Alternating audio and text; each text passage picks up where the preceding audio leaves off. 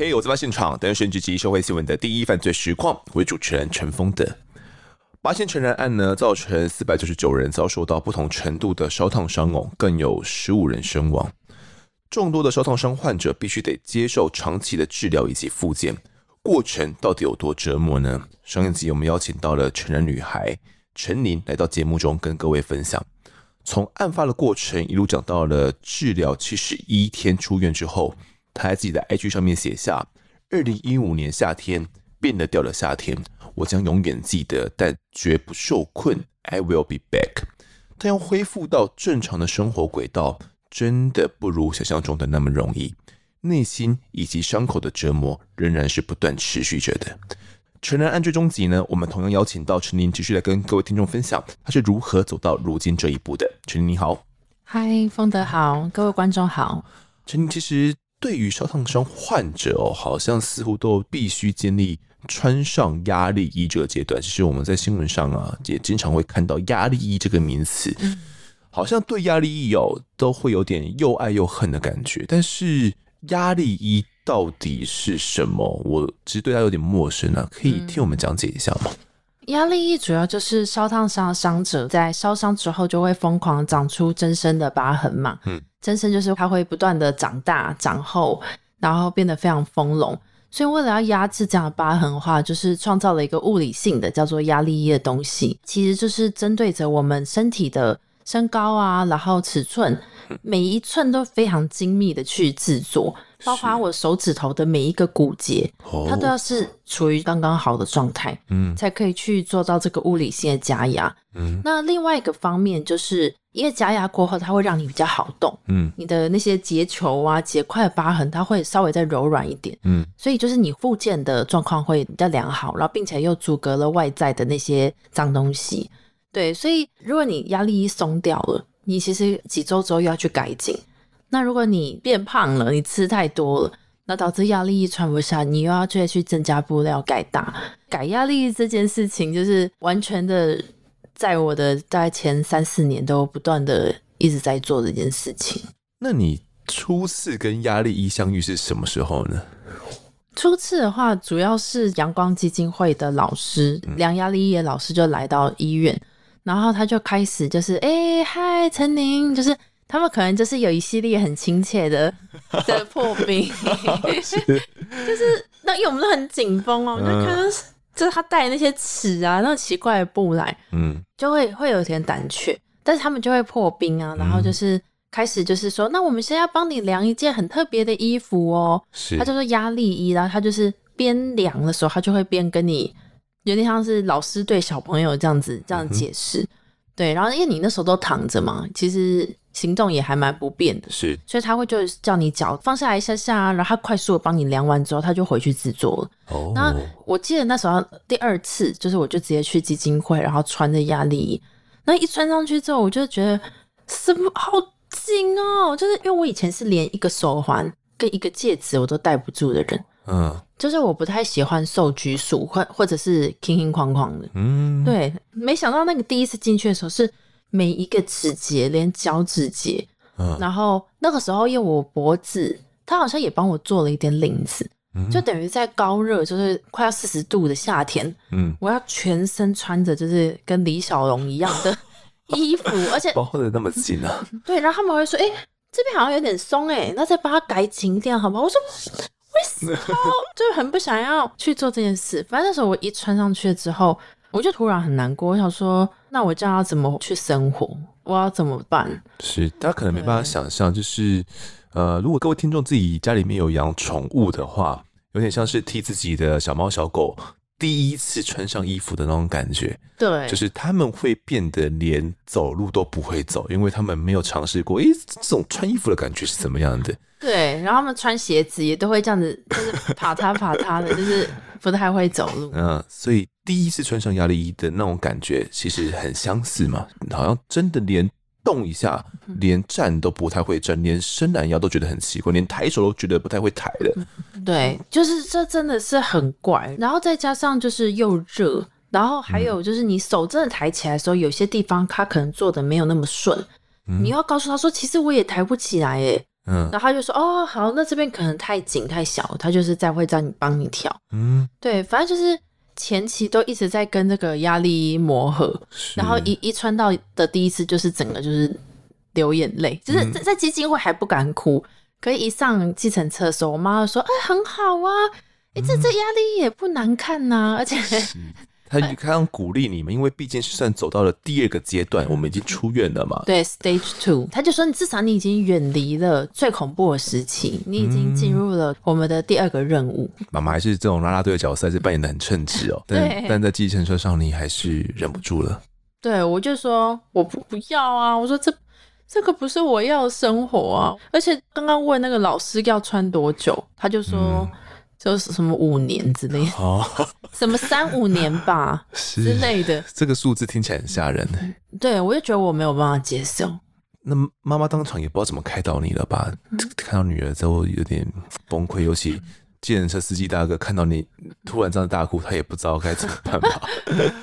呃，司机大哥就沉默，嗯，他就他就沉默啊，说不会啦，加油啊，所以这是要下车前是。对，大家都会用自己的方式在在回应这个事件呢。嗯、然后回家的时候，其实久而久之，到最后也就慢慢习惯了。嗯、即便很热，然后即便很不舒服，即便很痒，即便是回家的时候，我光是洗澡，我那时候都要花六小时啊！一天要花六小时洗澡？对，为什么？因为那个压力衣要脱下来就很麻烦的。哦，然后到最后，你因为压力衣里面都还有一大堆的绷带跟那些那个敷料，是，那你要一寸一寸把敷料拆开之后进去洗，它洗了之后身上都有一些坑坑坑，还是有坑坑巴巴的小伤口。嗯、我在睡觉的时候，可能一翻十几个水泡就出现了，啊、那再翻又是二十几个水泡，嗯、那水泡到最后还是会破，是，那破掉全部连在一起的时候又变一大堆伤口，嗯，所以就是你每天都在慢慢的脱压力衣。撕掉敷料，然后进去，然后进去之后洗了很老半天，然后出来的时候再敷，然后再穿，嗯，反正就是工程浩大的啦。是，对。那你渐渐的有办法跟压力一共处，是有意识到什么事情，或者是有怎样一个契机吗？哦，主要是我有个朋友，嗯、我刚开始还蛮厌恶压力一的时候，我有个、嗯、那时候开始出院了嘛，有些朋友，嗯，他们会自发来陪我。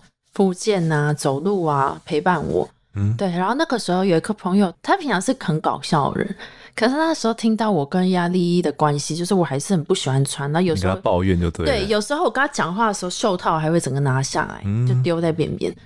然后他说：“您，你应该要想一下，压力衣是你的好朋友啊，他是来帮你的嘛。是。他说他不管在哪一个层面，他看起来都是来协助你，所以。”你可以把他当成像好朋友，就像你你看待我们一样啊，嗯、我们在帮助你一样，不会太久的啦。他说就是一个过渡期。是，你现在还有需要穿压力衣吗？不用了，不用了，哦、已经已经很久都不用了，而且甚至是我到后来很依赖压力衣。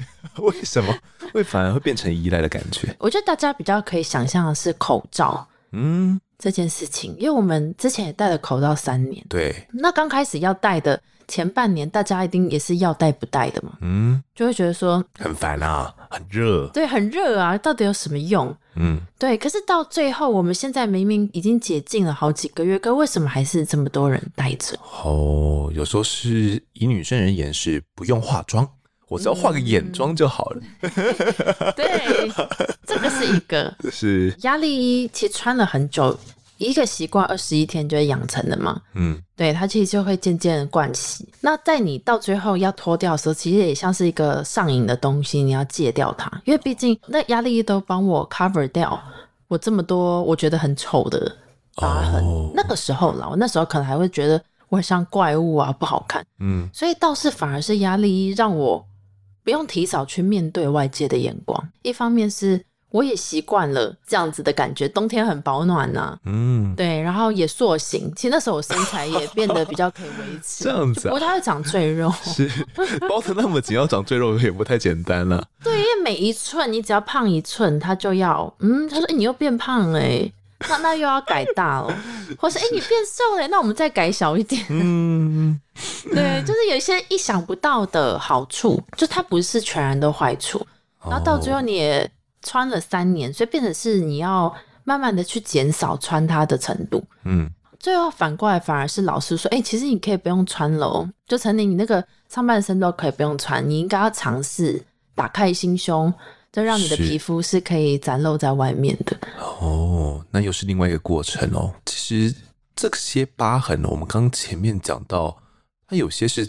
长得两公分这么厚，哎，嗯，那甚至尤其像呃你的右手，你当时说有点像一个手环的感觉。这部分那个时候本来看起来是比现在还厚，就是半径全部都在厚一公分的，嗯，所以就是这整个就是一个很丰隆的厚厚的红红的东西，是，然后就让我就是前进也不了，后面也不了，然后手指的每一寸都是非常僵直的嘛。所以就是连我上公车要抓那个圈环都抓不住，就是这样，是像恐龙一样扣住的。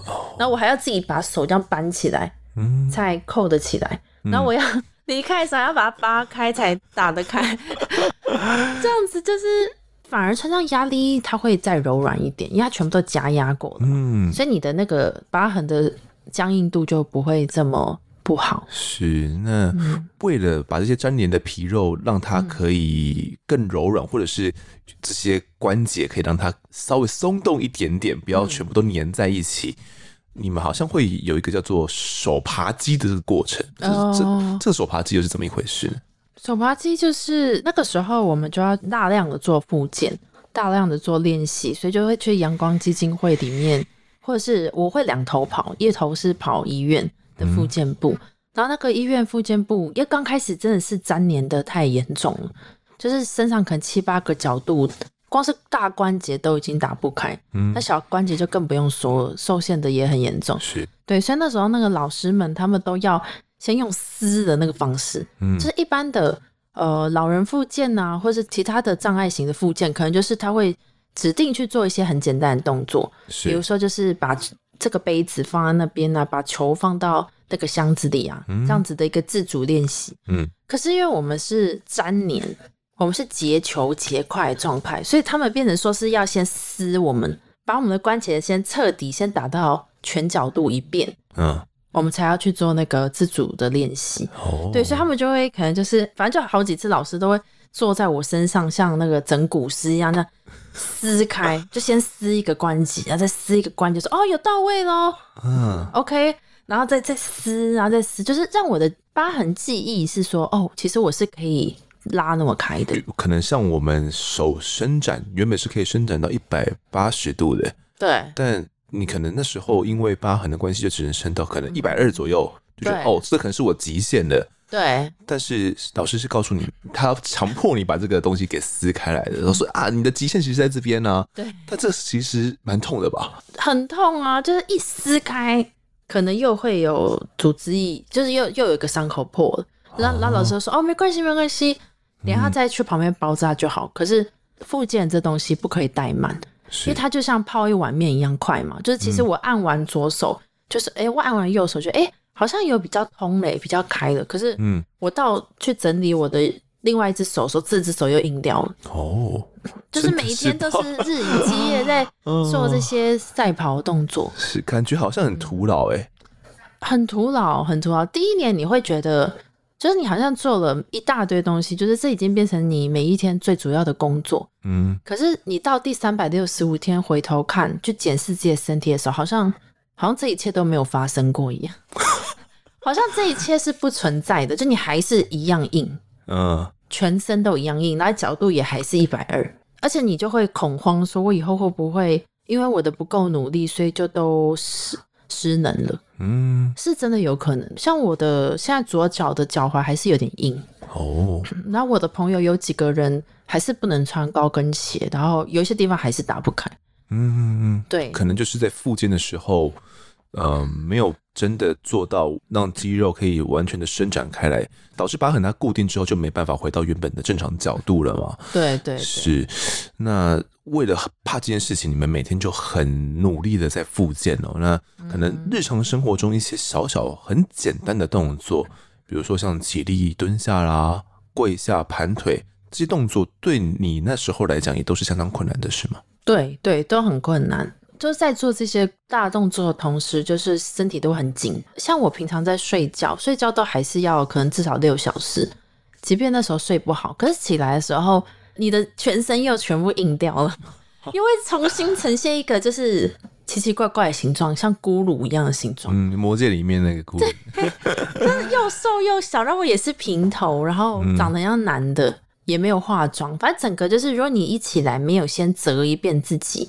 先做一遍初步复健的话，你走路就是像咕噜去拿水，像小恐龙一样在家里走来走去。我妈说：“老师，你确定？你说你刚才有没有复健呐？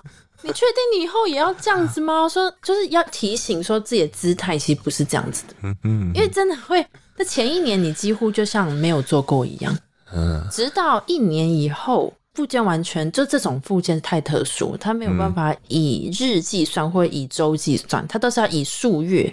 就是哦，这四个月好像有一些些进展，嗯，全部的角度都回来十五度了，是，或者是以年去看，就是整体来讲好像都有在松软一点，嗯哼，就它它就是这么的久。了解，漫长的复健期间哦，目前看来还看不到尽头嘛，但大家都很努力的在复健哦。那在阳光基金会那边，其实他们也提供了很多的资源给你们，那也就是有安排了一些心理咨商吧。嗯，好，因为其实你们出院之后的这个心理重建也是相当重要的，相对于你们的这个物理复健之外，那这样的心理咨商，当时心理咨商是有告诉你一些什么东西吗？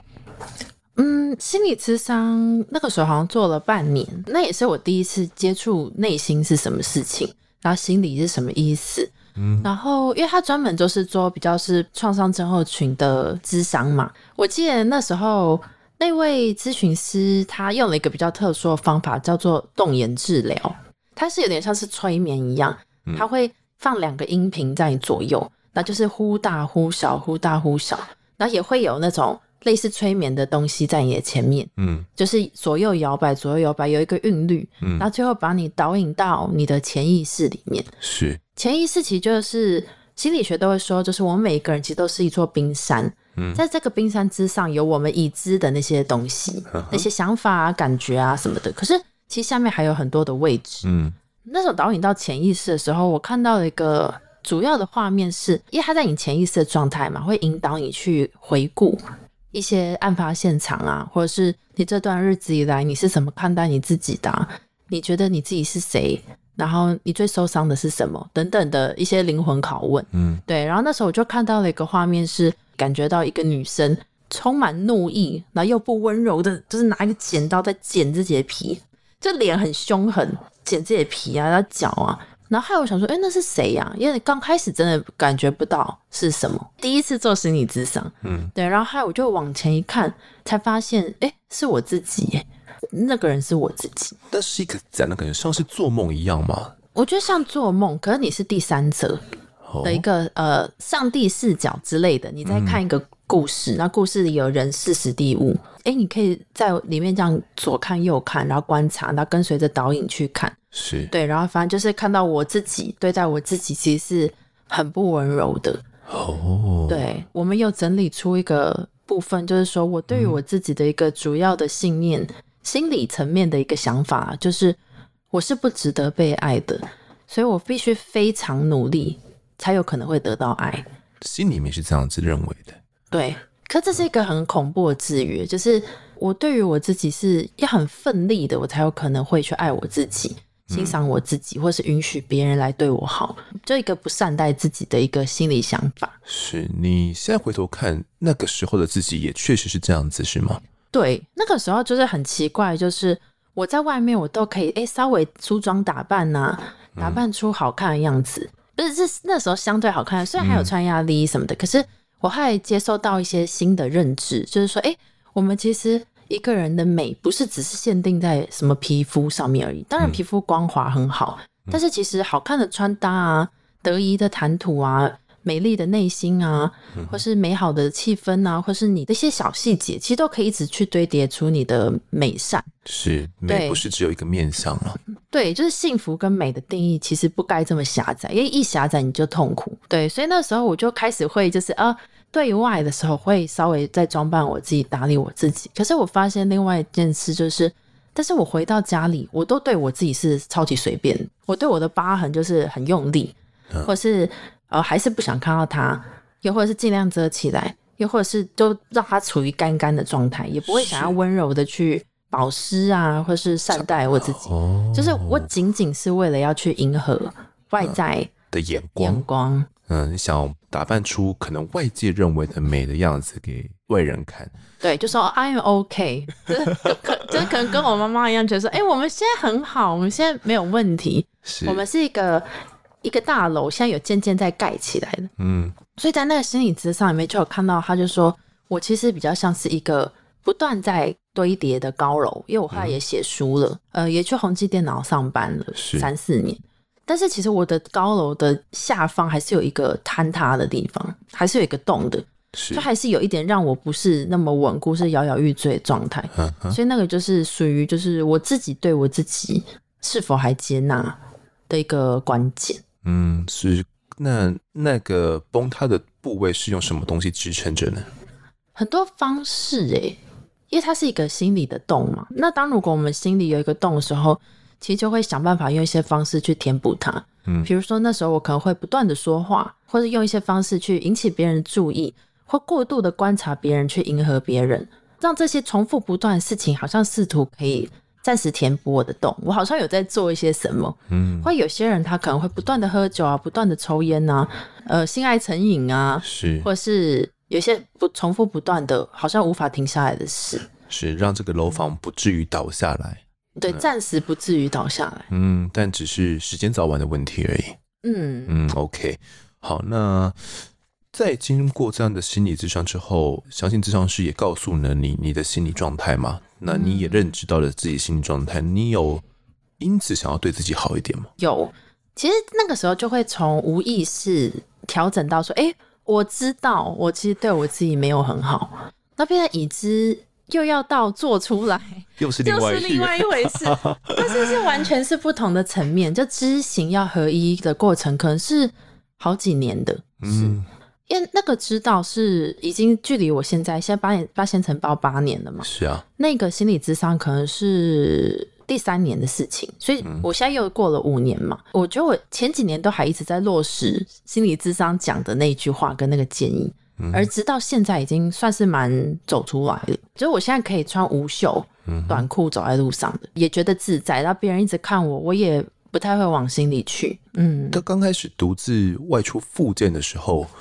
相信会有一些不太友善的眼光哦。其实应该算是过度好奇，或者带着他们自己的认知来关心你的眼光。嗯，像我记得有一次是我刚开始初期啦，离开医院，因为医院那时候对我们来讲就是一个巨大的保护伞，就每个人都是彻底的关心你的身心，才会来医院看待你嘛。对对对对，或者是医护人员啊。对对对，他们就像天神跟天使一样。嗯，但是出来之后，很多的。一般的大家其实只是很好奇啊，就是呃，为什么你就是女生长得像男生，然后又穿的全身包起来，然后有一些地方还渗血，嗯、然后走路像咕噜，是就带着这种问号的一个眼光看向你就是了。对，有一次有一个阿伯，他就说啊啊，那洗第二在洗安诺啊，因为他就是整个开车过程中，就是我可能坐在正对面，他就这样，他就这样一直看着我，然后我可能觉得很尴尬，把视线，公车上吗？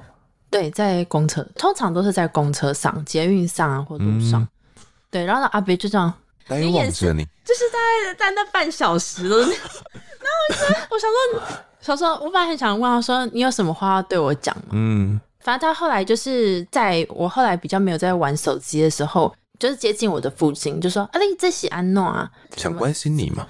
可能是想要关心啦。我觉得我就是主要是想要关心。他说：“那你这喜安诺。”然后我就说哦，我这是那个八仙尘爆，嗯、因为那时候我还很害怕外界的眼光啊，还不习惯。嗯、然后他就说，我那时候听起来可能会不舒服啊。可他那时候就说，哦，你这就是爱玩呐、啊，嗯，就是因为爱去 party 嘛，什么年轻人呐、啊，跑趴啊，所以你看毁了你的下半生哦。嗯哼，那还等着我要我给一些就是是或否，然后我就呆住。然后我那时候，我妈其实也在我旁边。我妈说：“哦，坐乖一点，坐乖一点。”就没有想要回话，因为毁了你的下半生。可能有人他是会这样去解读我的状况。可是对我来讲，我也很害怕未知啊，我也不知道接下来会长怎样，所以就是一个冲击啊，就是你就会被吓到，你就说哦，原来有些人他是这样看待。是，其实当时外界对于八仙城南这些伤者的酸言酸语好像蛮多的，从这个阿贝算是。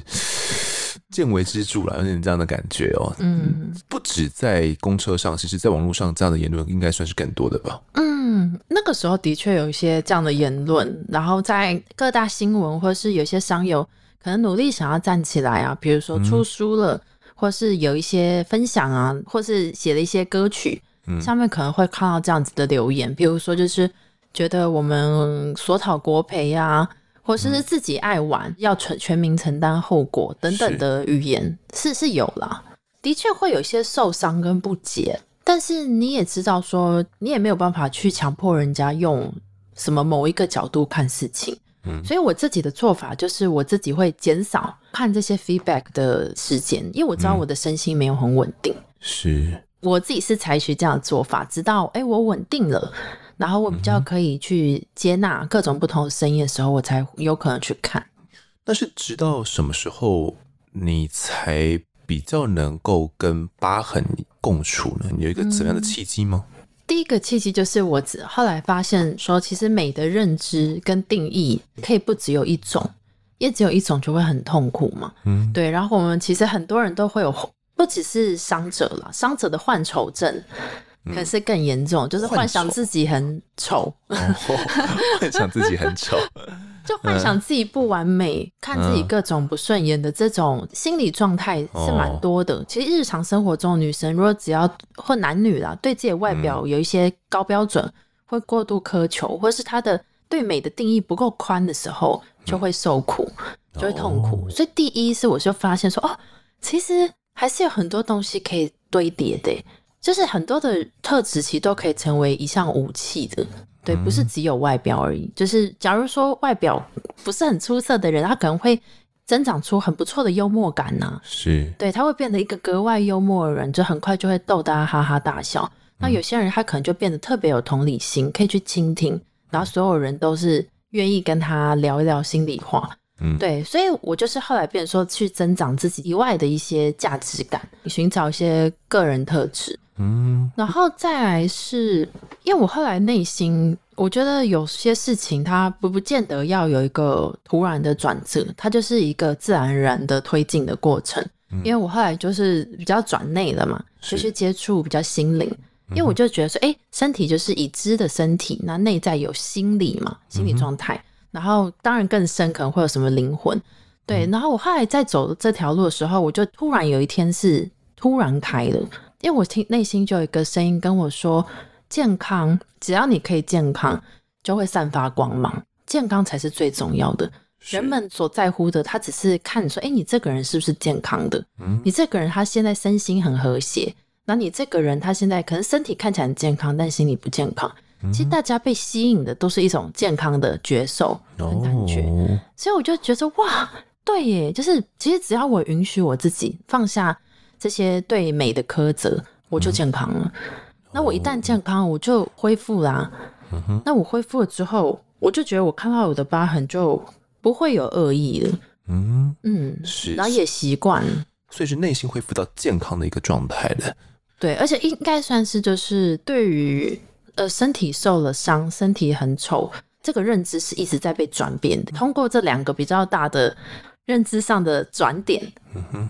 我就现在变成说，哎、欸，我可以接纳他。反正我就觉得说，其他人大家看到我们的伤疤都只是好奇，嗯，其实主要是好奇。就是我的朋友不会因为我的伤疤不跟我做朋友，是只要我可以 support 到他们，然后有陪伴感啊，有快乐感，有愉悦感，其实我们都很亲密的。是，这就是真的只有我自己可 不可以接受，自己不能接受自己，但自己这关只要过得了，那就好了。就好了，嗯，你就恢复到健康的状态了。对好，那相信其实，在伤者之间的彼此打气啊，在呃出院之后，应该也是很多的吧？你们甚至还有所谓的这个黑腿帮这样的一个组织，是不是？嗯，对对，我那时候八个人去嘛，然后有五个朋友受伤，包含我。嗯，那其中一个女生，她是台大心理系的朋友。他是我朋友的朋友，他成立了这个黑腿帮。嗯，对，然后他的宗旨就是，他是蛮有正义感，并且想要记录一切的女生，然后也是心理系的。是他就觉得，哎、欸，我们会全部都黑黑的，真的是放眼望去，腿一定重，嗯、因为那个火就是从下面来的。不管是男生女生都是啦，都重。对，然后他就取了这样的一个名字，里面就是会一直 po 我们每一个人。现在不管是法律方面的一些最新进度啊，或者是我们恢复的境况，我们现在成为了怎么样子的人，嗯，他都有在这个社团里分享。哦、然后当然我也有跟一些商友后来都有联系，成为朋友啊，偶尔都会聊天。嗯哼。但是因为受伤这件事已经算是我们大家都已经渐渐远离了啦。对。最后就有点像是就会留下一些跟你真的比较有缘分的朋友。那一直到这样复健的一两年之后，你们的生活机能也慢慢的恢复正常了，那双把也慢慢的压下去了，压力也可能渐渐的不一定需要穿了。一直到两周年的前夕，你们甚至报名了参加马拉松，那是一个怎样的奇迹？那马拉松好像是马街医院那个时候办的，是想说，哎，我们的伤势好像都好的差不多了，那大家也都。可以自如的行走了，只是说就是很多的关节角度还不这么灵活，那倒不如来哎、欸、来办一场大型的一个马拉松，嗯，然后是伤者马拉松哦，所以就是一去那边的所有的特色就清一色，就是大家都穿着压力衣，嗯，那甚至有人戴头套啊，就是我们有这个共同的主题了，然后就是从红树林跑到应该是沙伦海滩吧，还是另外一个尽头，是。对，所以大家就是刚开始连走路都要学很久。那一直到你可以跑完全程的马拉，像小孩子一样从学步开始，哎，对啊，然后到要跑完这个四公里嘛，四公里的马拉松，很久，因为他是跑过去，然后又要再回来啊。当然有些些人，像我朋友就偷懒，他就骑骑脚踏车回。对对，但这个是精神的意义，我觉得是比较重大的。对，你就会感觉说。OK，就是我现在又到下一个里程碑了，就我连马拉松都可以跑了，嗯、可能一般正常的大家连一公里都懒得跑，或者 跑得很累，是但是我们却完成了，是感觉真正迎来了另外一个新生了。嗯嗯嗯，复健阶段其实那时候算是已经跟生活绑在一起了，大家也慢慢的也都回到正常的职场里面了。那像是陈宁你一样的伤者，逐渐回到社会之后。你们有想要去就责吗？我相信应该很多伤者是保持着愤怒的吧，但又该把这个愤怒的矛头指向谁呢？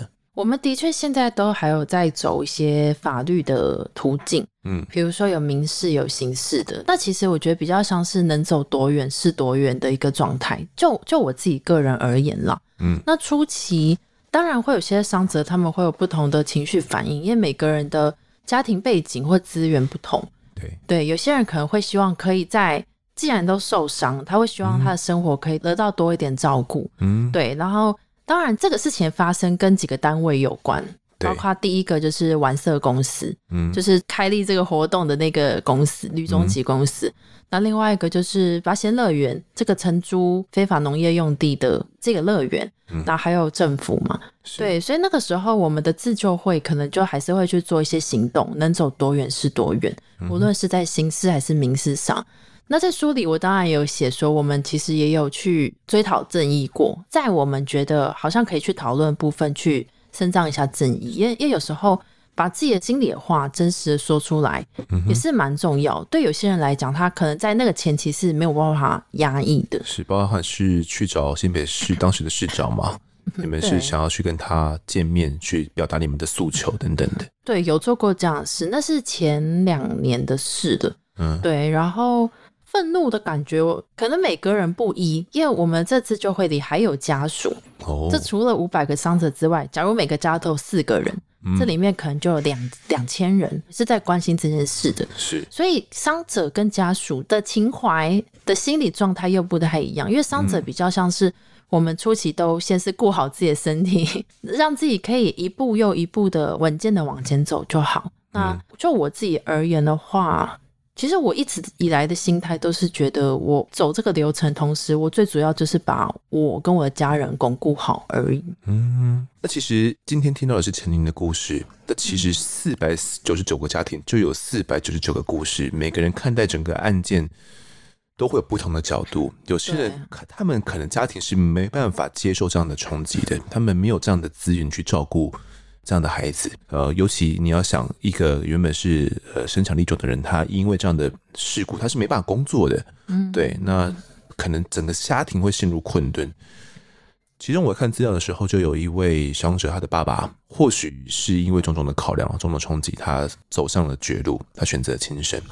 大家真的不要小看这件事情哦，他影响了四百九十九个家庭，可能是好几千人，甚至可能上万人，包含亲友的话。是上万人接受到这个影响的，那这个事情最后面走向的这个法律程序，有些人是觉得他们想要去讨一个公道，啊，不管是走刑事、走民事都好，又或者是只是想要得到一个心里面的正义而已，对，是，所以去走上这样的一个程序。那由于在走这样的程序过程当中，当时其实外界舆论又有去抨击到陈然的伤者们，觉得好像你们是。很贪婪的，因为觉得，诶，为什么你们要去讨国赔？觉得，诶，为什么国家对这件事情是必须得负起责任的？这中间是有一个这样的认知差错吗？嗯，我觉得我的言论、我的想法没办法代表所有的人，因为我涉入的程度可能也不是这么深的一个伤者。国培的话，因为我们当初其实是。因为受伤很严重嘛，也没办法及时做反应，嗯、所以当时好像是卫生署嘛，对、嗯、他那时候有拨一笔款项，先来挹注到我们这个专案里面，嗯，去帮助我们补水啊，然后做所有的抢救的这一笔金额是。然后呃，因为后来我们也有同时接受到台湾所有全民爱心的善款嘛，嗯，那这善款其实依照着我们的分级，大概十几级，从死亡。一直到最严重，一直到最轻，其实有各种不同的拨款方式，但这是全然是跟赔偿没有关系的。嗯，所以我们最后据我所知是有拿这一笔款项再补回去给当初资助给我们的这个政府资金。嗯、如果国赔它又是另外一个呃赔偿的项目的话，其实那个时候我们的意见是残版的，就是大家也是有点像是。政治啊，或者是宗教啊，大家都会有各自的立场。我们家是没有，嗯、好像是没有特别去去申请这个东西的。嗯，对，所以所以这这个部分是见仁见智啦。就我也没有办法代表、嗯、呃数年前的大家的意思。嗯、那当然，呃，有一些些人他会希望透过这样的方式在伸张正义，嗯、使得他心理跟生活各个层面有恢复一定的平衡的话，嗯、其实大家都是只能尊重。了解。那在事故发生前，其实陈宁你自己本身是这个威航的总部的人员，对，对。事发过后，你有想过说，哎，自己可能有一天是可以复职的吗？有有，因为那个时候也很感谢威航，我的老板啊、主管啊，嗯、他其实他们都有来看过我在加护病房的时候，是嗯、就是那时候只能一个人进来嘛，然后我的主管他也是有进来看我的，然后那时候有握着我的手说，我们会帮你保留工作。他说：“只要姐在的一天，因为空服里面都会讲姐嘛，哥、嗯、姐跟新闻姐一样。对对对，嗯、他说只要姐在复兴的一天，我们一定会让你回来，那你不要担心。就是有许下这样子的一个小小的承诺了。所以后来劳保健保都有帮我 cover 一个状况下，我大概一年就回去，回到威航去上班。是初期回到职场，可能还是有一些呃要调试的地方吧，生理上跟心理上的。嗯 ”都有，因为那时候回去刚好是一个最热的夏天，什么全球暖化嗯。极高的某一个夏天，是，所以那个时候光是要出去买便当，你就觉得哦，这同事当然就是理所应当说，哎，走啊，我们现在去吃那个地下街的什么，或我们走到北门站好了，嗯，就是可能要走十五分钟，十分钟，对于穿压力衣的你，可能是个酷刑哦，对对，你就觉得，哎，你就要考虑个老半天说。我可不可以？Can I make it？我可以吗？那我去到那边，我还要走回来，而且我们是坐在摊位的底下，嗯，其实可能也没有冷气。可是我后来发现，因为我的意志力蛮强的，然后我又想要有所融入嘛，嗯、已经很久没回去，所以我就会硬跟着他们一起去，然后汗流浃背，嗯，然后他们就会也会说：“哎、欸，你 OK 吗？你 OK 吗？要不要就是帮你买回去？”嗯、然后我尝试几次，发现说。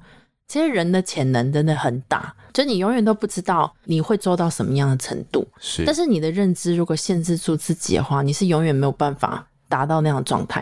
嗯，对，就像在投资理财，就是说你没有办法赚到你认知以外的钱，你没办法留住它，哦、除非你扩大认知。对，所以那个时候辛苦的可能是这些东西，又或者是我在打字之前，嗯、我记得那时候每一天都还要在自己的座位上，或者是。到厕所先去按一遍。你的指节，对，把我的直接全部开机，那可能要开快十分钟，嗯，就我才可以去打那些字，可能还可以稍微灵活一点，速度也没办法回到原本的样子啊。对，就蛮慢的，就蛮僵硬的。可是至少一年以后啦，它有开始在有些成效哦。对对，有一些不方便。嗯，其实回到职场对你而言好像是一个蛮重要的意义哦，因为。我看书中你形容你原本是个像是坠入十八层地狱的囚犯一样，嗯嗯嗯。回到职场对你来讲是一个哪一层地狱吗？还是已经不是地狱了？已经快要接近可能 B 三 B 四，就是压力还是很大，压力很巨大，因为航空业是属于呃高压的，哦高压那反应力要很快的一个 chop chop 的，新加坡语都说快点快点快点的一个行业，就是。可能台风天的时候要加班应变呐、啊，是，或是突然航班怎么样的话要快速应变呢、啊？然后大家都是比较 SOP 的状态，嗯、所以那时候我要回去之前，我的内心其实蛮排斥的，是有抵抗的。可是因为那时候我的妈妈、父母其实蛮希望我可以不要就是带着这个伤者的身份，每天都是晨昏颠倒。因为那时候我每天其实都可能三四点才睡，然后醒来的时候都十二点一点，嗯，然后又去复健，是，对，他们不希望我就是定型啦，毕竟也一年了，所以他们就鼓励我回到职场。那时候要回去的时候，其实就有巨大的也是不安感，但已经不是环境的不安感，是你对于新的你自己是不信任的，你不知道你快不快得起来，你不知道你的脑筋动不动得起来，也不知道你有没有脱节。然后你不相信那个全新的你跟身体，因为那个敌对意识其实是还存在，只是它在淡化中，它跟你个人的价值的找回来是相对应的。嗯、就当你的个人价值可能跑了四公里的马拉松啊，嗯，然后复职三个月啊，复职一年啊，嗯、去到科技业啊，随着这些堆叠，它才会几 percent 的这样下降。哦、嗯，所以我觉得会有一些内心的挑战跟挣扎。嗯，跟两难出现是，那也是经过慢慢的调试才上手，但是，嗯，算是意外吧。后来威航又无预警的也倒闭了。哦，对对对，又做了三个月之后，发生一些些相关的事件嘛，复兴集团的一些意外，反正就是接获通知说，呃，复兴已经结束经营了。那个时候还想说，哎，威航应该还好吧。因为威航的表现就是载客率啊，嗯、或者是大家对威航的形象都是很喜欢的，很活泼。是空服员会在上面走秀，或者说哦什么嘉义璨璨的，然后然后就是玩游戏，嗯、就是很新。是那个是很新的一个 budget airline。可是后来就是又好像过了一个多月之后，就开始大家就是有各种谣言沸腾，嗯、就说公司应该是要关。然后现在人资部都已经在。着手处理大家的遣散费等等的，嗯、对，所以那时候就说，就是天哪，我真的是就是好衰哟、喔，接二连三的讨厌一直来，就你总算要习惯了，是你总算习惯了大家，然后大家其实对你也很好，然后你又要重新开始找工作。那后来求职的历程又接续到你前面提到的这个宏基，嗯，是吗？其实宏基那算算是替。呃，城南的伤者开启了一道求职大门哦。对对，因为那时候有一些企业，呃，中大型的企业就发现说，哎、嗯，发现成人伤者都偏年轻，也都已经渐渐恢复了机能。啊、那他们现在比较大的困扰是如何跟社会接轨，嗯，从脱节的状态。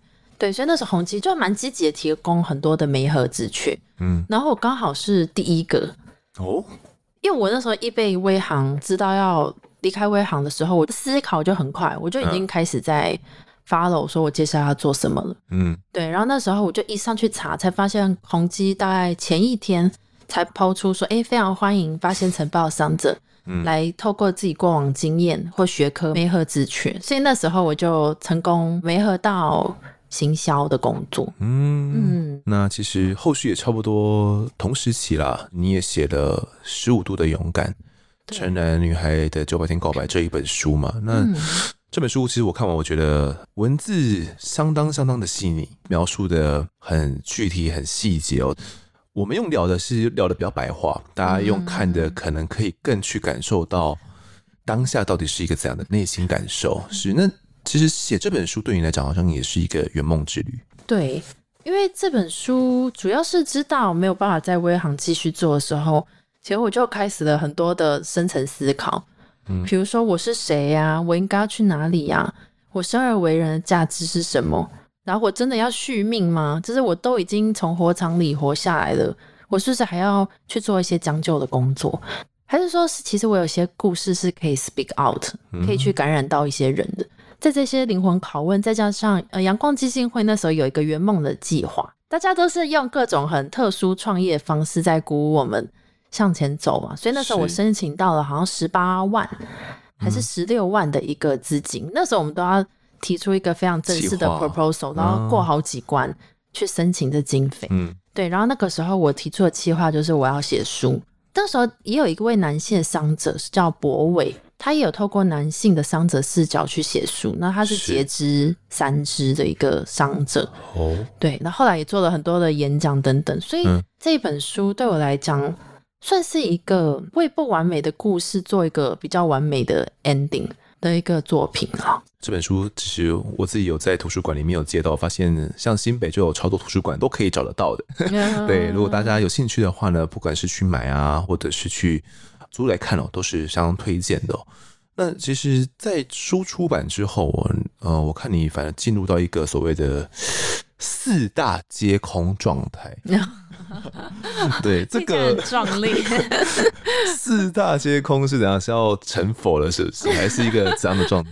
没有，就是字面上的意思，就是跟那个真正的空性没有关系，就是什么都没有了。第一是身体嘛，身体还是处于比较敌对、没有办法接受的状态，嗯，所以你自我定位模糊。是。那第二个是我跟我那时候交往快要九年的，就是也有陪伴我走过八仙男友分手了。因为我们没有要一起走下去的共识，是，然后再来就是自己的工作也非常迷茫，嗯，因为我那时候一直在思考说，与其在帮别人行销宠物的玩具啊、IoT 的玩具啊这些软体硬体的商品，是，那我是不是今生应该是要有一个想要去行销的理念呢？想要去推广的东西？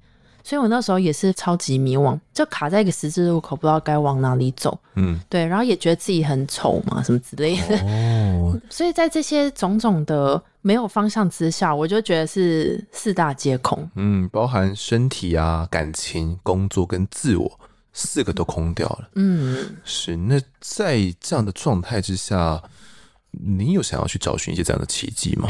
那个时候我就开始。通过了一些方式，所以心理学有嘛，嗯、心理智商在阳光的那半年，然后再来就是一大堆，就是大家可能有听过或没听过的方式，比如说催眠啊、灵媒啊、前世今生啊，这一些心灵的方式，宗教也有进去过。哦。因为我所抛出的问题，比如说我是谁，我要去哪里，什么人生意义是什么，嗯、就是我身边根本就没有半个人。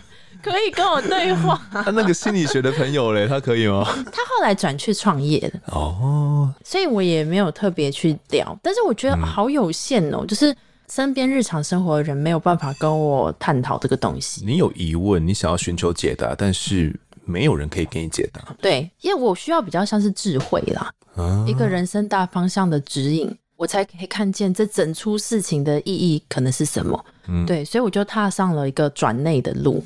就是去探讨我们的心灵啊、心理状态啊、一些行为的动力模式啊，跟灵性是什么。嗯、一个灵魂来到此生都不简单，每个人都要经历很多的 drama。嗯哼，那在这个 drama 里面，一定找得到一个学习，学习背后有意义，嗯、所以我就走往了这条路，也才开始。成立了频道啊，然后一些心灵服务跟线上课程。那在内心在探究、在追寻的这个过程，是透过自我学习吗？嗯，刚开始一定会先自我学习，嗯，因为我自学能力其实蛮不错的。然后现在网络上又有很多资源，嗯，其实你如如果认真想要去学的话，把网络翻过来，你都可以略知一二。是，对。然后后来我就会针对自己一些比较喜欢、着力比较少，然后比较有引动着我的一些方向去走。比如说，我就先去学塔罗牌，再去学灵性方面的课程，叫阿卡西记录。是。它其实主要就是说，就是我们有一个灵魂的大资料库，一个 big data，它是在这个无形无相的时空之中，嗯、它记载着我们每一个人的呃，可能前世今生啊，未来的可能性，还有你现在被卡在哪里。那你该怎么去解开跟平衡这个卡点往前走等等的，我就是有去做这些学习啦。虽然就是在大家耳里听起来可能会觉得，哎、欸，有一点遥远，是，或是不知道这是什么，嗯、但是确实是有越来越多人正在关心着我们的内在，因为内在其实是蛮 interesting 的，嗯，很很很有趣的一个世界。当如果我们了解了自己之后，转变了自己的认知，其实我们对于外在的一些解读啊。呃，反应啊，行动跟表达，其实都全部都会开始比较不一样。是，就是呃，我们美的地方会变得比较不一样。可能原本是在意外在的，现在我们是要充实自己的内在，让自己的内在可以美丽，进而去影响别人的看起来的你是一个怎样的你哦。嗯，是。那在这样的学习过程当中，你有感觉到自己真的不一样了吗？有诶、欸，之前是四大皆空的状态。嗯，然后后来，因为我慢慢跟我内心是越来越贴近、靠近的这一段路嘛。现在的话，我就是找到了自己想要做的工作，就是说我现在做的这些心灵相关疗愈工作，已经做了快四年了。嗯，就是意想不到的，比我先前的所有的工作都还久。嗯，对。然后这也是我非常坚定的想要一步一步走下去的路。然后后来我我去年我也遇到了我的男友，等然后我们明年也准备要结婚了。嗯祝福你们。对，就是很意外的，他也有烧伤的一点经验哦。他的脚也有小时候被热水器砸下来烫伤过，嗯，所以他看到我的时候是不带一丝的批判，或者是嗯，觉得很奇怪。是他觉得说，哎、欸，本来就是这样啊，而且他可以一眼看穿跟欣赏你了，嗯，你的美。所以我觉得这是也是另外一个比较不一样的地方。所以对你来讲，可能有这样的伤疤，外貌不是像以前的你一样。嗯反而是一个有点像筛选的感觉嘛，就是因为这样子，你才能够更找到心灵是跟你契合的人。对，我后来有一个感觉，就是像一个筛选过滤器。以前就是接近你的人，可能我以前也觉得，哎、欸，谈恋爱或者是在婚恋市场里面，还有一个信心在，是、嗯、就觉得说，哦，我也不错啊。然后就是用自己的自身的条件去衡量自己的价值。嗯，但是后来因为皮肤全然的受伤。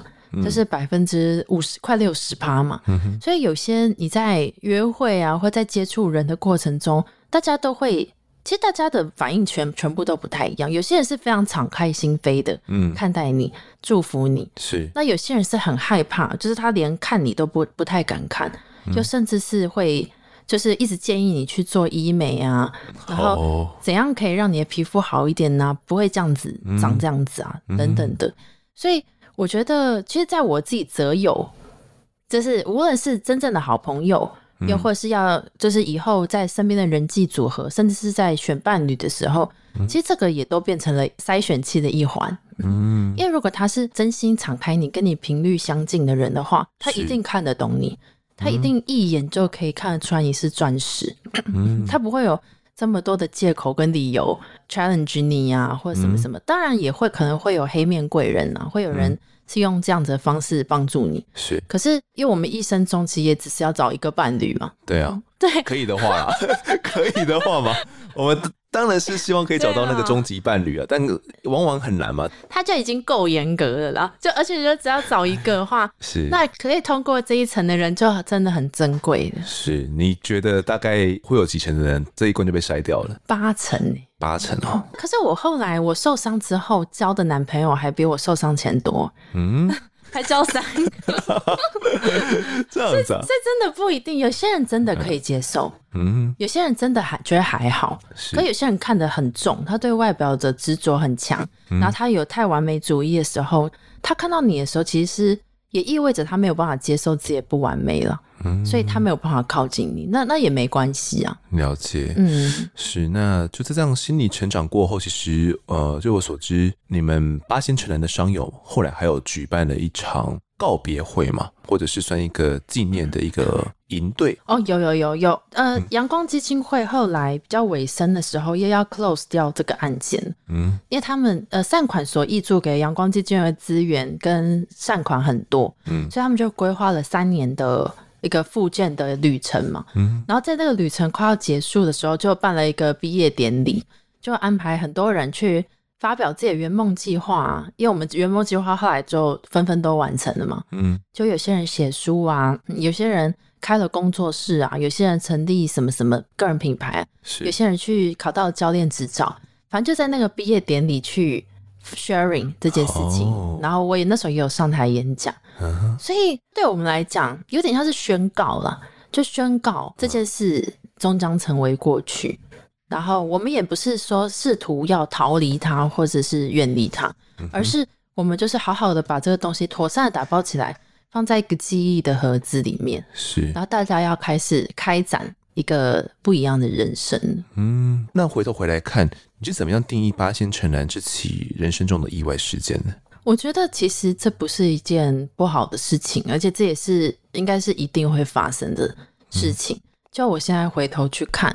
那我觉得一个好处背后就会有一个代价，看起来不好的事情后面一定有好处。那对我而言的好处，其实最大就是我内心被淬炼跟打磨成一个蛮成熟的人。就是我这几年的年龄是暴增的，心灵年龄变很老，变蛮老的老成。我还觉得说我会不会太，我会不会太脱节？就是我有在找一个平衡点。嗯，跟同龄而言，其实我们同岁啊。对，对，我们刚刚有先聊了一下我们同岁，你觉得原本的你大概心理年龄多少？那现在的你大概多少呢？原本的心智年龄当时是二十二岁嘛？哎，二十几岁？二十四，二十四岁。那个时候可能就是二十四。嗯，我本来就不算很幼稚啦，可是以前也比较看的比较浅一点，是就会对物质有很多的追求，或是设立很多的目标，想要成为怎样的一个人。嗯哼，对。可是现在就事过境迁之后，我我觉得我心理年龄可能有五六十、四五十岁，四五十了。对，哦，就是看淡了很多东西，因为。对啊，曾经跟死神是有交手过。嗯哼，那你现在再来看一些事情，就比较淡。是，你就觉得哦，那时候都已经觉得说哦，可以好好吃一口饭就好了，食欲好一点就好了，不要痛就好了。嗯、那现在生活中的烦恼其实都很高级耶，什么人生的追求啊，哦、然后可不可以赚多少钱呢、啊？又或者是如何把自己的生活品质提升，这都是很高级的问题。嗯，相对于那个时候，我 们那个时候真的。完全没有办法想到这些问题的。嗯，是。那以你现在而言，其实你也不断的把你的这些人生的经历跟这些心理上的升华，想要带给更多的人嘛？嗯、你也成立了自己的一个品牌“爱播外出中”。是为什么想要取这个名字？其实初期是因为我想要做旅行的主题，因为在疫情前的时候，我本来是要出国去欧洲的，哦，但是因为整个就是 shut down。嗯，取消了嘛，然后就是想说，哇，完全都真的出不去，连国门都出不去，嗯，就只能大逆转，再去找第二自己的兴趣。是，可是其实我那时候就对心灵有非常浓厚的兴趣，只是因为我太害怕，就是我们在面对一件太害怕的事情的时候，会有得成败或得失心嘛，是啊，会怕没办法养活自己，而且那时候其实我身边很多人都告诉我说，我穷忙啊，没志气啊，虚幻啊。是不是会走火入魔？走火入魔，这样子啊？对，因为因为在刚开始找寻找的时候，你是很开放的啊，你可能什么都愿意去尝试。可是家里的人是没有必要的，是因为他们没有很受苦啊，他们也没有那个必须性，嗯、那就不会有这个动力要去做这件事。嗯，可是没办法，因为我就是我的人生长得很不一样，啊、对，所以就是有这样的一个情况。那在追求到现在，就是可能已经心里面有所成长了。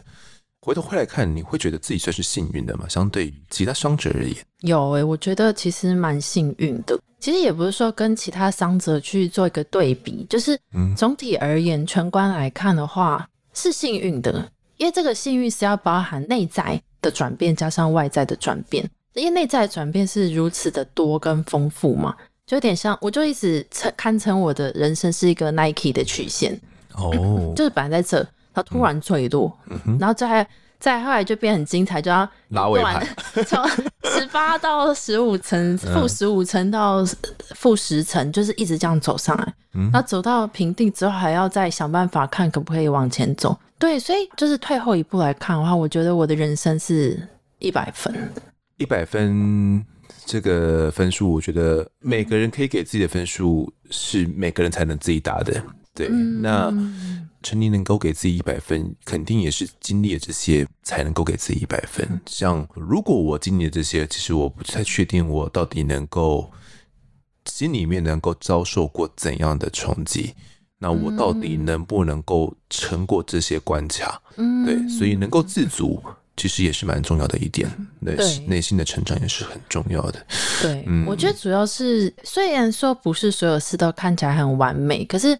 因为完美这个东西根本其实不存在在这个现实之中。嗯，其实爱的对立面就是恨，是那美的对立面就是丑。你要看过不好的东西，你也才可以对应出那些善美的东西。嗯，所以它都是同时存在的。所以我的一百分其实是说，就是哎。我对于过往的每一个细缝的瞬间，我都是如此的真心跟用心去面对的。我是属于模样，哪里尴尬哪里去，是哪里恐怖哪里闯。嗯哼，因为我就知道说，哎，那个恐惧背后一定是有更恢宏的自己在，是，然后会有另外一扇大门。所以我现在就是发现我怕什么，我就会硬去做，就是就是鼓励自己去做那件事啦，去突破自己的极限边缘。好了，陈宁的故事呢，其实讲到现在，呃，相信各位听众们都很有感触，我自己听了也很有感，我自己感觉自己也学习到了很多。对，从 不只是从书中哦，从这两集的访谈里面也感受到，呃，你身上带来的很多能量。那相信听众们听完之后，一定有很多感触。那如果大家嗯想要回馈些什么的话，可以来留言啊，或者是呃到你的 IG。嗯，爱播外出中嘛，爱播外出中，陈宇身心灵平衡。对，也可以把自己听完之后的一些心得分享给陈琳。好，那么我们这一期的案发现场呢，就谈到这边。这个八星成人案哦，就算是做一个了结了。也感谢陈琳的分享，谢谢您，谢谢方德，谢谢大家。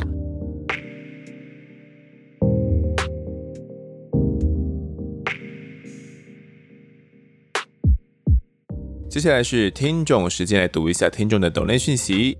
这集抖内的呢是王婷，他说无意间发现我在案发现场，慢慢变成忠实听众。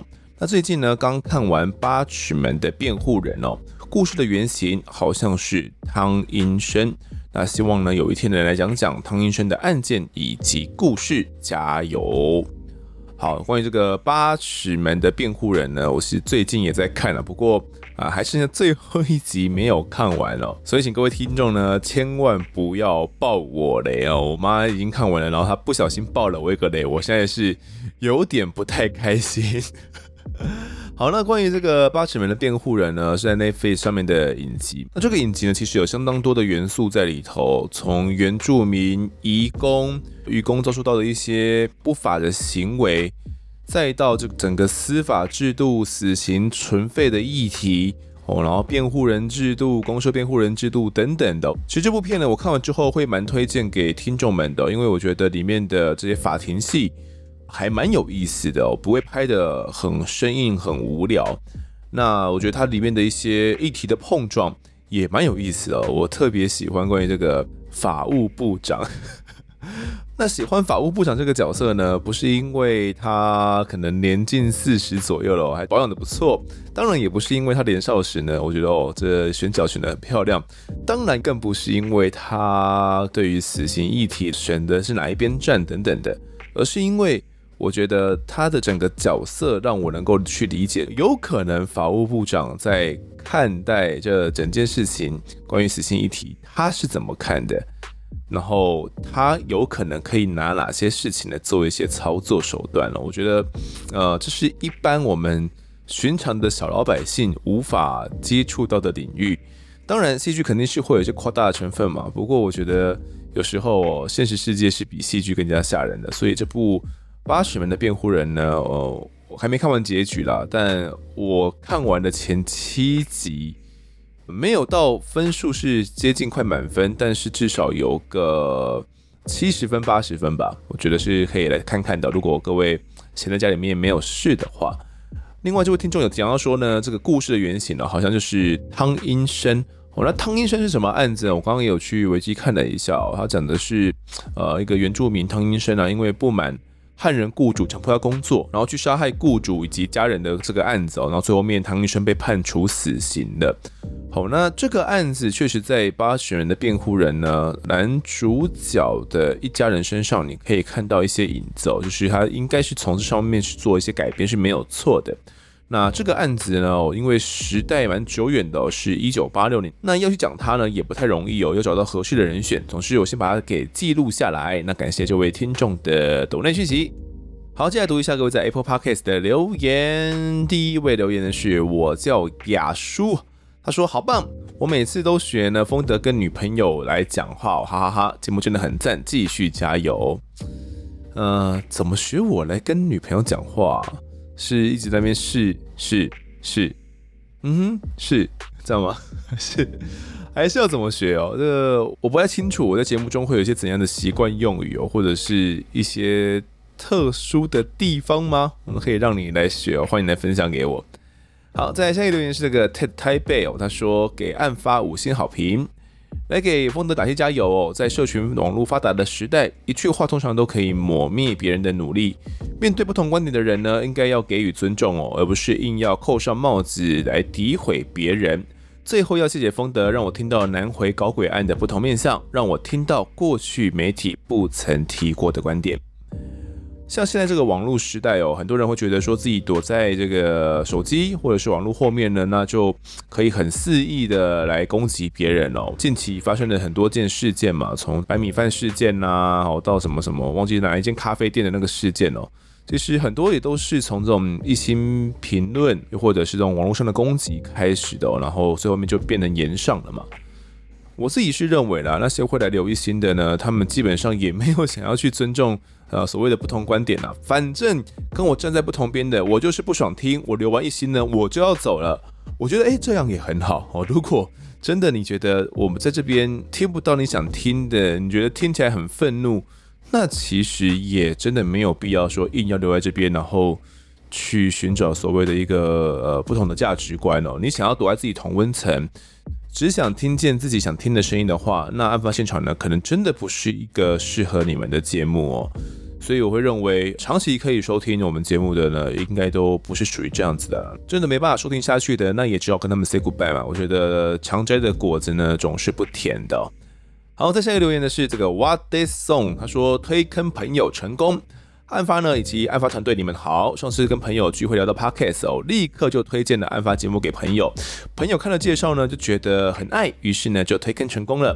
我也有想要投稿一个事件给丰德哦。前阵子首见国民法官结案的，有关纪姓妇人的杀夫案，判处七年两个月哦，令我想到呢催生家暴法的邓如雯杀夫案。邓女的年代并无家暴法，也比较少设证，还有未政的单位资源可以利用。而现今呢，家暴法已经上路了，而且可以寻求帮助的管道甚多，理论上应该是可以避免这样的悲剧发生的。虽然我们不是当事人，无法理解当事人的矛盾以及痛苦，但还是希望呢，社会可以能够接住每个走向边缘的人。希望案发团队呢，能够有机会将这个案件拿出来讨论。谢谢丰德以及案发团队。那关于这位听众所提的国民法官案子呢，呃，我记得在上上集的听众时间有跟大家聊过嘛，因为上一集我们的听众时间呃暂停一次啊，呃，因为这个台风假的关系，我们呃没有这个人力来处理听众时间，所以就先暂停一次哦。那上上次的听众时间呢，就讲到这个国民法官案件嘛，之后应该会邀请人来谈哦。那这个案子我觉得确实跟邓如雯案有一些相似之处。那我看了一些新闻资料，我发现说。这一个被告，他确实是有寻求一些协助的，当然他并没有去寻求每一个可以用的资源，但他就他过往的经验而言，他发现了他所尝试的这些管道都没有用，所以他认为呢，他是没有办法去摆脱丈夫的魔爪的，所以最后面才会将丈夫给杀死。所以其实跟邓如雯案呢有一点像，但是邓如雯那个年代呢，你说要去求助警察，可能警察也不理嘛，也没有什么家暴法啊，也没有什么社政跟卫政的单位这些资源可以来使用哦，所以最后面才会给予他这种减刑嘛。不过这个案子呢，他并没有把我们所知的这些每一个资源呢，都确实有去利用到，或者是去寻求协助到哦。所以我想，国民法官们在审理这个案子的时候，或多或少，尽管有怜悯之处，但是也没办法依照情堪悯恕给予减刑。我想，呃，应该是有这样的成分在里面了。那这是我看了一些新闻报道之后，初步得到了一些结论哦。实际上还是要等到可能之后我们请到来宾来详细谈这个案子的时候，再来跟大家分享。那也感谢你呢，推坑朋友成功哦。好，再下一位是一三四二五三二六八四二哦，他说二三九二四二可以一起听推推这么好的节目，很感谢呢主持人介绍这么多值得深思的案件。好，关于这个留言呢，所讲的就是五一高中生案以及崔雅纪的案子哦。其实崔雅纪的案子呢，是在我制作完五一高中生案之后，我就。觉得说，诶，应应该可以朝某个方面来制作看看哦，因为不管是鉴识科学、法医的解剖，又或者是毒物化学，乃至整个司法的力量，我都认为是有其极限的。但可能我们过往有提过一些案子，但是没有那种超级切合的案子哦，所以我后来就赶快找到了这个案子。那。也有找到了合适来宾哦。其实这个案子我是已经追踪蛮久的，就是我很早就知道这个案子，但是当时有邀访过某一位警官，就是他有受访过，但是被打枪了，觉得这个案子可能就没办法做了。但是一直到后来呢，才知道说啊，黄检也有受访过，那也找他来谈这个案子，应该是蛮适当的。啊，邀请他之后呢，黄检也很乐意哦，所以才促成那一集的诞生。那把这两集放在一起听呢，我觉得是很赞哦，就是提供的。另外一种可能性。好，在下个留言是这个无胆人哦，他说第一次评论给丰德案发现场啊，是个很好的节目，要趁着通勤或者是工作空档才能好好听哦，不然一个闪神没听清楚呢，会一直往前倒带再听一次。这次想要针对五一高中生案呢来说出想法，感觉这一集呢，阿善是很讨厌高法医哦，虽然我不知道高法医是不是在业界不受欢迎。但就像丰德说的，高法一直针对他觉得奇怪的事情来讨论，也许回应的口气或是方式可以再更好一点哦。另外，虽然最后侦查结果是自杀来结案，节目也针对现有证据来做讨论，但我觉得呢，应该还是有其他实验可以做。例如，阿善是说尸体落地的距离不是一定要看你当时跳下的动作，那这就是一个疑点。我不清楚呢，检察官是否可以针对这个来做实验哦，找一个。身高体重相仿的物体从一样的高度坠落，来当做这个判断之一哦。而且栏杆上呢有死者攀爬的痕迹，这个如果死者当时是昏迷，也许凶手可以将死者的下半身先往外，再将手握着栏杆，这样是不是也可以推断凶手不止一个人呢？人在坠落啊，应该会有下意识的蜷曲或者是防御，如果没有，也有可能不是。有意识下的坠落，那这搭配解剖应该可以知道。最后要说，我不是专业，只是说出自己的想法。那感谢丰德以及团队的用心做节目，会继续支持的。那封上五颗星后呢，继续潜水当薪水小偷。好，谢谢这位无胆人的留言哦。那他是针对五位高中生案呢来做出一些讨论，提出他的一些想法。那我一一来谈哦，就针对我可以谈的部分，首先是。感觉哦，有的些人会觉得说，诶，阿善师是不是很讨厌高法医哦？哦，应该说，其实阿善师他是比较站在呃现有证据面的，那高法医呢是站在有可能是怎样的另外一面的，他会提出很多多种可能性嘛，所以两边呢在意见上就会有一些交锋。其实我会觉得。阿善师那天的发言其实蛮尊重高法医了，他也没有一些很恶意或者是很针对的一些发言，所以我觉得就我自己听来是还好，但是可能对持平的听众而言会觉得，诶，是不是语气或者怎样没有那么样的和缓哦，那么样的友善？那至于高法医是不是在业界不受欢迎呢？我并不是很清楚哦。那这位听众呢，还有提出说，感觉可以做一些实验。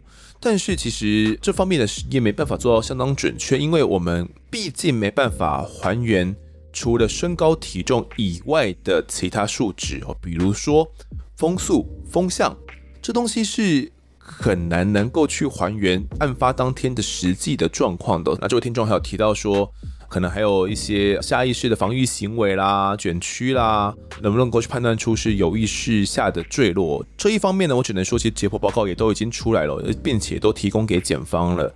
所以我相信啊，我是找不到相关的证据可以去支持他杀，最后面才会去变成是这种不起诉处分嘛。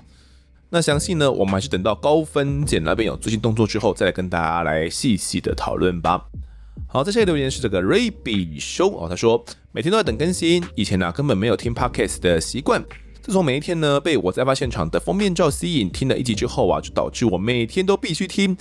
之前呢，洗衣服、做家事都觉得很阿赞，现在有哇，在案发现场可以听之后呢，就让我很有动力的去洗衣服了，哈哈哈。那期待更新的新竹 Rabbit，感谢这位来自新竹的听众留言哦，那也很开心，案发呢可以陪伴你做家事啦，做家事听案发真的是一个很赞的行为哦，时间会过得特别快。好，再下一个留言是诚实小天使，他说超好听，太喜欢了，好，谢谢你的吹捧。这集最后一个留言是张念祥的，他说呢，我生日在八月第一个礼拜，希望能在之前练出来。丰德真的很有 guts 哦，敢立风来制作五一高中生案不同的意见。那那些网友们是吃饱太闲吗？民主社会呢，本来就会有不同的意见哦，不是你们喜欢听的，讲话有必要酸来酸去吗？好，谢谢这位张念想哦，那。八月第一个礼拜，呃，不好意思，刚好过了。那也祝这个练场呢生日快乐。我不知道您几岁了啊？不好意思啊，我因为刚好呃上一集台风天嘛，就没有录到哦。那这集呢补练一下生日快乐应该是没有问题的吧？好，那这节的听众时间呢，我们就读到这边。如果各位喜欢我们节目的话，欢迎到 Instagram、脸书以及 YouTube 来搜寻订阅。我在案发现场。掌握更多案件消息，也可以跟风德聊聊，给我们建议。各收听平台上按下订阅还有五星评分，就是对我们最好的支持。另外呢，案发侦查团队持续募集当中，只要透过 Mr. Bus MB3 的订阅赞助，就可以来加入我们。还有专属的赖社群，可以跟风德老粉们一起抬杠聊案件心得。目前呢，还有免费的 Discord 群组，可以让每个人都来加入哦。如果各位在 Apple p o c k e t 上面留言的话，我也都尽量在节目中给出回复。跪求听众们推坑给双方的好朋友，一起听听看我们的案子。案发现场，我们下次再见。